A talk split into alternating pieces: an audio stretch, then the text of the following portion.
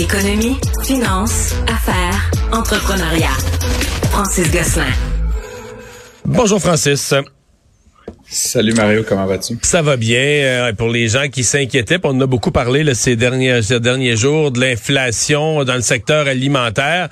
Mais on a eu une nouvelle au cours des dernières heures là, qui euh, n'est pas de nature à aider. Oui, ben ça s'est joué tout au cours du week-end, Mario. Fait que je, je, suivais ça avec attention là, en vue de, de t'en parler aujourd'hui. La Russie a pris la décision euh, unilatéralement de sortir de l'entente sur l'exportation de céréales euh, de l'Ukraine euh, vers tous les pays là, à travers la mer Noire. ça ne veut pas dire que le processus ne va pas continuer, mais ils n'en font plus partie. et ce qu'ils ont dit là, par votre communiqué, c'est qu'en gros, ils ne peuvent plus assurer la sécurité des navires qui traversent donc euh, la mer Noire euh, par ce par ce moyen. Euh, on se rappellera que à cause de la du conflit là en Ukraine, il y a à peu près 22 millions de tonnes de grains qui sont prisonniers de l'Ukraine. ce deal-là, ça fait quelques mois là qu'il est en vigueur on a réussi à exporter 4 millions de tonnes jusqu'ici, mais il en reste donc énormément. Puis évidemment, les récoltes le vont en ajouter. Euh, c'est pas bon signe évidemment pour euh, le cours des céréales, euh, du blé, du maïs, euh, de, du, du tournesol, etc. à l'international. On a d'ailleurs vu le prix là, passer là, sur le, la bourse Euronext là, de 290 dollars euh, euros la tonne de blé à 350 là, en, en 48 heures. Euh, donc c'est une augmentation là, de 15 à 20 là, en très très peu de temps.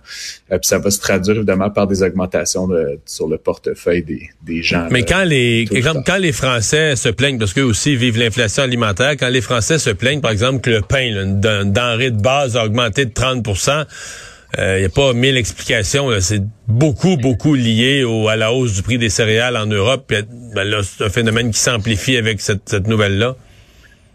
Effectivement, ben tu sais, c'est sûr que les récoltes, ça varie d'année en année. Il y a des réserves stratégiques, tu sais, il y a toutes sortes de phénomènes d'atténuation. Mais là, le conflit, on est au jour 260, euh, là, je pense. Donc, tu sais, ça, c'est vraiment un facteur euh, euh, très grave, puis qui était inattendu, puis qui, évidemment, l'Ukraine et la Russie combinées, là, de mémoire, là, c'est le deuxième ou troisième exportateur mondial de céréales. Fait que c'est sûr que si tu enlèves tout ça comme approvisionnement sur les marchés, ça a un impact assez rapide là, sur les ben, L'Ukraine devait en fournir pas mal parce qu'on disait de l'Ukraine que c'était le grenier de l'Europe. Puis au, au, début de la guerre, on a su que c'était aussi un des gros gros fournisseurs de céréales euh, de, de, la Chine. Fait que c'était à la fois perçu comme un grenier en Europe et en Chine, c'est que tu un producteur de céréales. Ça veut pas dire que ça veut pas dire que tu es le seul, là, mais ça veut dire que tu es un producteur de céréales assez assez majeur. Euh, merci. Euh, tu veux me parler de la de la SAQ euh, qui a annoncé ce matin et ça fait quand même quelques fois consécutives. Bon, eux disent on est frappé nous aussi par l'inflation là, mais une révision à la hausse des, des prix de je sais pas avec presque 2000 produits. Oui, effectivement. Donc, c'est la c'est la troisième hausse, Mario, là, en, un an. Dans le fond, la dernière hausse euh, a eu lieu en mai, la précédente en novembre 2021. Euh, on, a, on avait annoncé une petite hausse initialement de 1,66% euh, Ensuite, une hausse, euh, pardon, en mai dernier de 3,7% Et puis aujourd'hui, on rajoute à ça là, donc une augmentation de, de certains tarifs de 2,4% Donc, sur l'année, c'est drôle ça ça tombe pas mal dans la fourchette entre 7 et 8, qui est, l'inflation que nous vivons tous. Et donc, ce que, sais, ultimement, pour moi, je comprends la SAQ en tant que, qu'entreprise de, de, faire les ajustements qui sont nécessaires. Euh, tu sais, ces intrants, évidemment, coûtent plus cher, les prix euh, euh, des, des, matières premières des, des viticulteurs, des, des vignerons et tout ça. Euh, il y a même A3 Québec là, qui représente tous les spiritueux, les, euh, les, fabricants de, euh, du Québec là, qui, qui, qui, qui, se réjouissaient en fait de cette nouvelle-là, mais ça reste que ultimement le, le le ménage là, moyen qui consomme de l'alcool via la SAQ va devoir payer par rapport à la pareille date l'année dernière 7 à 8% Donc, tu sais, ça, c'est un exemple vraiment très concret, Mario, de comment l'inflation, tu sais, nous impacte peut-être que ça va nous inciter à boire moins, mais ça, ça c'est un produit qui est assez inélastique, l'alcool, Mario. ouais, c'est inélastique. Conversation de la semaine dernière. c'est pas quelque chose dont on peut se passer quand le prix augmente là. Non, peut-être qu'on achète un vin de moins bonne qualité, ceci dit, quand ah, on en a moins les moyens, mais ça, c'est un peu dommage aussi. Euh, ça pour dire que ça signifie que donc la SAQ va maintenir une belle profitabilité. Là, on se rappelle qu'elle avait battu des records l'année dernière. Euh, et en même temps, c'est toujours un peu drôle que là, aujourd'hui, on parlait beaucoup là, des chèques de M. Legault qui s'en viennent et tout. Fait que, pour moi, c'est un peu, ultimement, tout ça, ça tombe dans la même poche. Là. Fait que c'est l'État qui prend, l'État qui donne, mais il faut qu'il se finance ça, ces chèques de 600 dollars là, quelque part. Donc, euh, certainement que la SAQ va, va aider encore une fois cette année. Euh, mhm. avec euh, avec le budget de l'État québécois. Et finalement, la saga Twitter, c'est Elon Musk qui, étape par étape, imprime la nouvelle direction, fait des changements, prend le contrôle de cette grande entreprise. Effectivement, ben aujourd'hui la nouvelle Mario après avoir euh, licencié le, le PDG et le vice-président en finance, le CFO la semaine dernière, euh, on vient d'apprendre, ça a sorti euh, il, y a, il, y a, à peine quelques minutes que euh, M. Musk avait licencié la totalité du conseil d'administration. Ah, oui? donc tous ceux et celles, ouais, tous ceux et celles qui avaient été impliqués là, évidemment dans la, la, la complexe relation euh, entre M. Musk et l'entreprise euh, lors des euh, lors des derniers mois, là, évidemment. Donc, en fait, il a dissous, dissous pardon, le conseil d'administration. Il n'est pas exclu qu'il pourrait reprendre certains de ces administrateurs-là, mais pour l'instant, je pense que M. Musk il veut vraiment imprimer une différence importante. Ce qui est un petit peu drôle, là, Mario, pour tout dire, c'est que si on regarde le, dans le registraire des entreprises de, aux États-Unis, M. Musk est maintenant le seul administrateur de l'entreprise c'est certainement qu'il va vouloir s'entourer. Je sais pas si tu cherchais une opportunité de voyager à San Francisco occasionnellement, Mario. Mais, euh, mais, c'est ça. donc là, les choix. Je regarde les gens au Québec. Les gens se posent vraiment des questions. Est-ce que ça va devenir une boîte de fous? Est-ce que ça va devenir... Euh, moi, je suis quand même un peu plus optimiste. Je pense que oui, là, il va y avoir une place plus grande pour une certaine désinformation, mais avec en tout cas, peut-être je me trompe, là.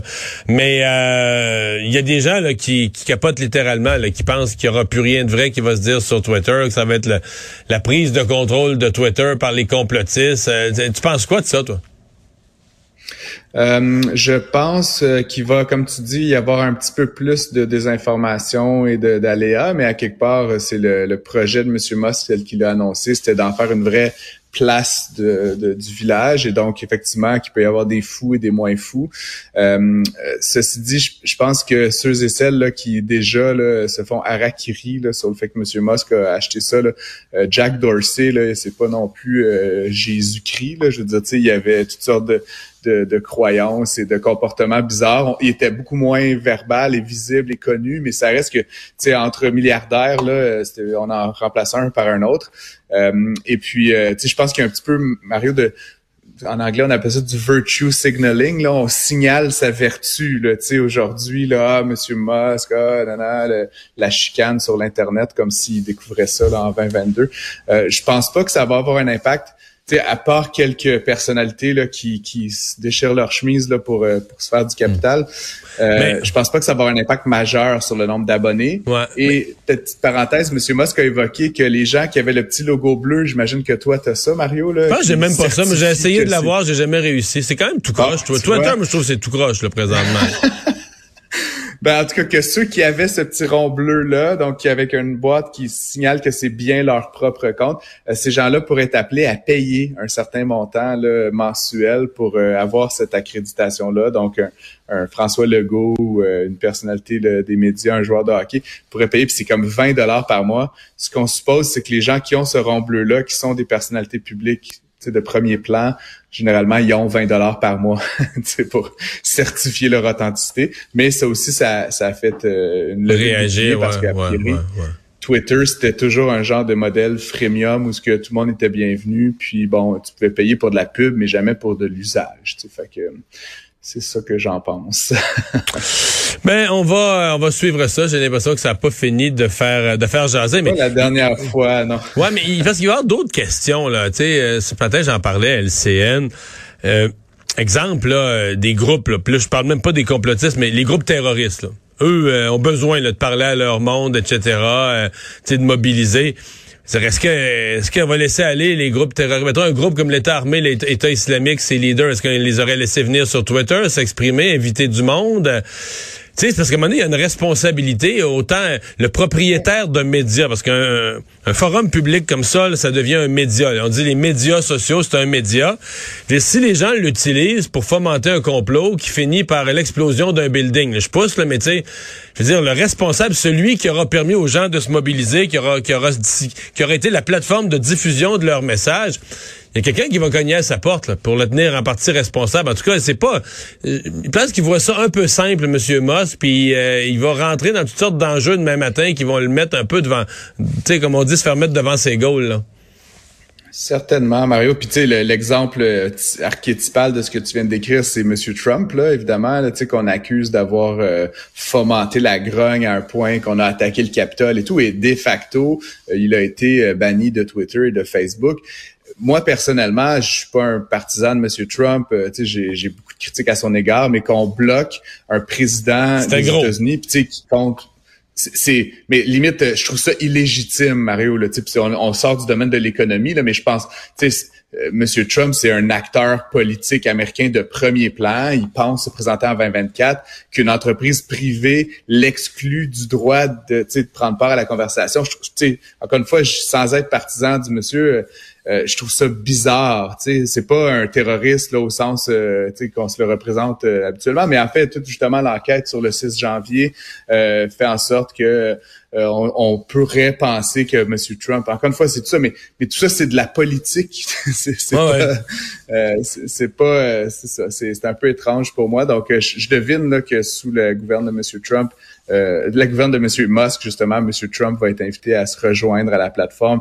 Et justement, ce qu'on croit, c'est que c'est surtout des gens euh, de cette espèce de frange là, un petit peu, euh, comment dire, conspirationniste, là, extrême, là, qui pourrait envahir la plateforme. Mais je crois quand même, Mario, que ça va rester un épiphénomène, puis que Twitter va rester Twitter essentiellement. Francis, merci. À demain. Bonne journée.